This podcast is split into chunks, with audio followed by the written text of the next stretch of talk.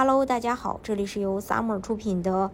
澳洲移民，我是 Summer，欢迎大家在听节目的同时发弹幕、写评论。想了解更多的移民资讯，可以加微信二四二二七五四四三八，或者是关注公众号“老移民 Summer”，关注国内外最专业的移民交流平台，一起交流移民路上遇到的各种疑难问题，让移民无后顾之忧。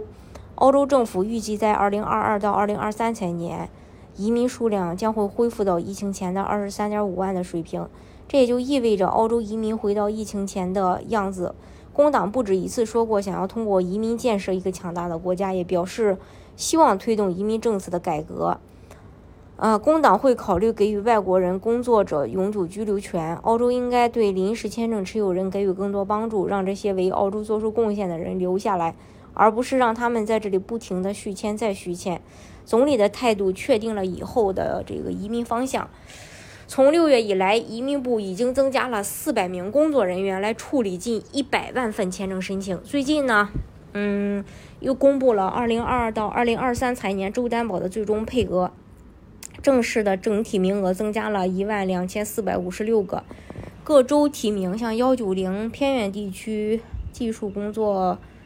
四九幺商业创新和投资一呃计划配额大幅上升，新州幺九零和四九幺配额上涨，总配额达到一万五千两百六十七。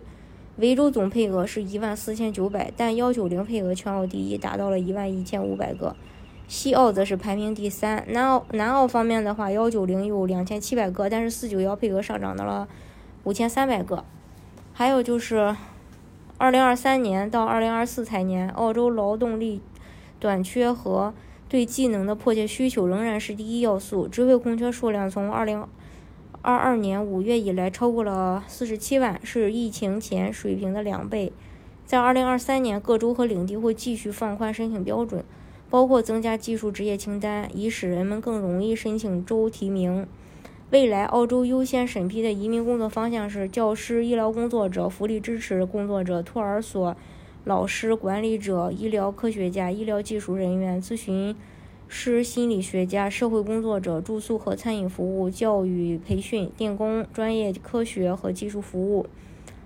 嗯，二零二三年，澳洲移民局会加大家庭团聚、家庭签证的力度，这也就意味着。这些签证的签发数量没有限制，本财年度将签发约四万零五百份配偶签证，儿童签证也需要驱动，预计将发三千个，因为这对社会凝聚力会有重大贡献。家庭移民还对经济做出了积极贡献，人均一生，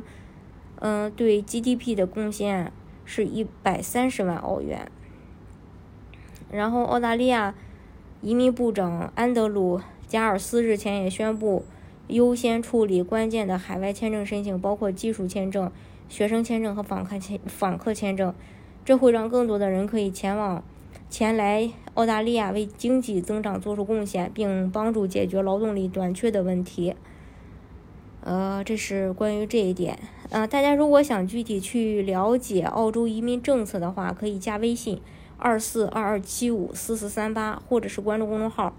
呃，老移民 summer 关注国内外最专业的移民交流平台，一起交流移民路上遇到的各种疑难问题，让移民无后顾之忧。